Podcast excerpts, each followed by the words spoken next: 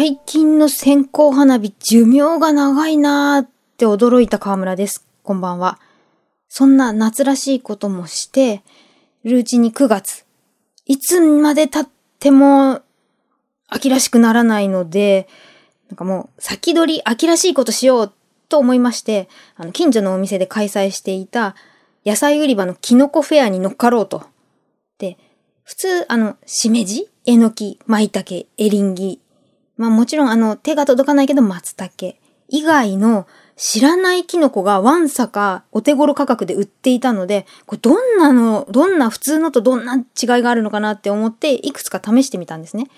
でまず、あの、見た目が、黄色いひらひらが普通と全然違うなと思って手に取ったのが、たもぎ竹。たもぎって何かっていうと、これは株式会社アスリー、あとキノコ図鑑などより、二例の木によく発生することから、二例の別名であるタモから、タモの木の竹で、タモギ竹だと。で、確かに別名のところに、ニレ竹、黄金しめじって書いてありますね。そして、幻のキノコと呼ばれて注目を集めていると。理由は、収穫量が少ないこと。もともと深い森の奥でしか取れなかった。で、人工栽培が難しかったけれども、最近技術の発達で、あの、人工栽培可能になった。これが、美容だけでなく医療の面からも注目されていて、多くの研究機関で、あの、いろいろ進、なんだこれはって進められているようで、えー、キノコなどの菌類や一部の細菌のみが合成できる抗酸化物質、エルゴチオネインが含まれているんで、スーパー健康キノコとも言われていると。幻でスーパー健康キノコ、タモギタケ。このエルゴチオネインは DNA の損傷や過酸化脂質の生成を防ぐ働きが期待しており、光による肌の老化を抑制する効果があると言われていると。このエルゴチ、んエルゴチオネインの含有量が、あの、キノコ類の中で2位のヒラタケの約6倍でダントツであると。で、次に、あの、お肉みたいだなと思って、その存在感とお名前で、また手に取ってカゴに入れた黒アワビタケ。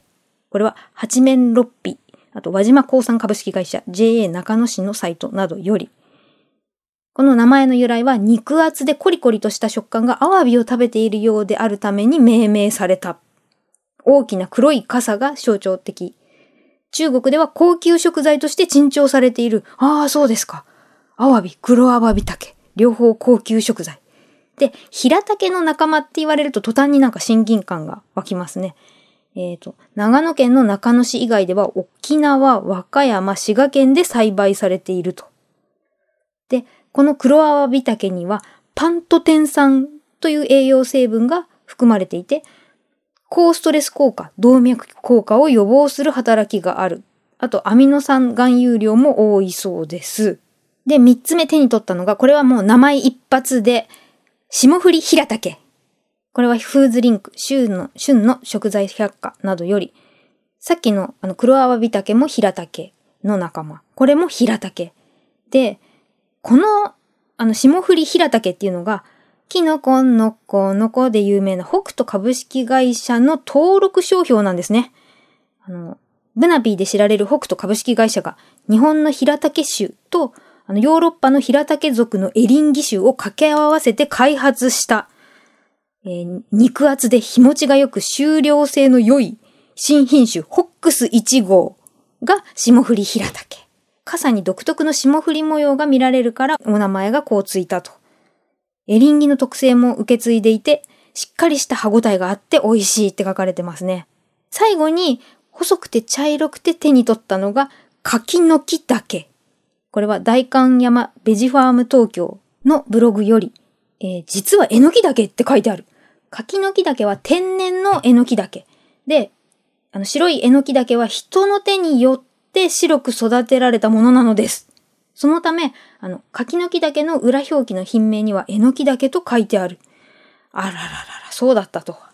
で、名前の由来は、これ JA 全農長野のマスコットキャラクター、新州力くんが言ってます。えー、天然のえのき岳は柿の木の切り株に発生しやすいんだ。そして、天然のえのき岳は茶色。だから柿の木岳って名付けたんだ。って言ってますね。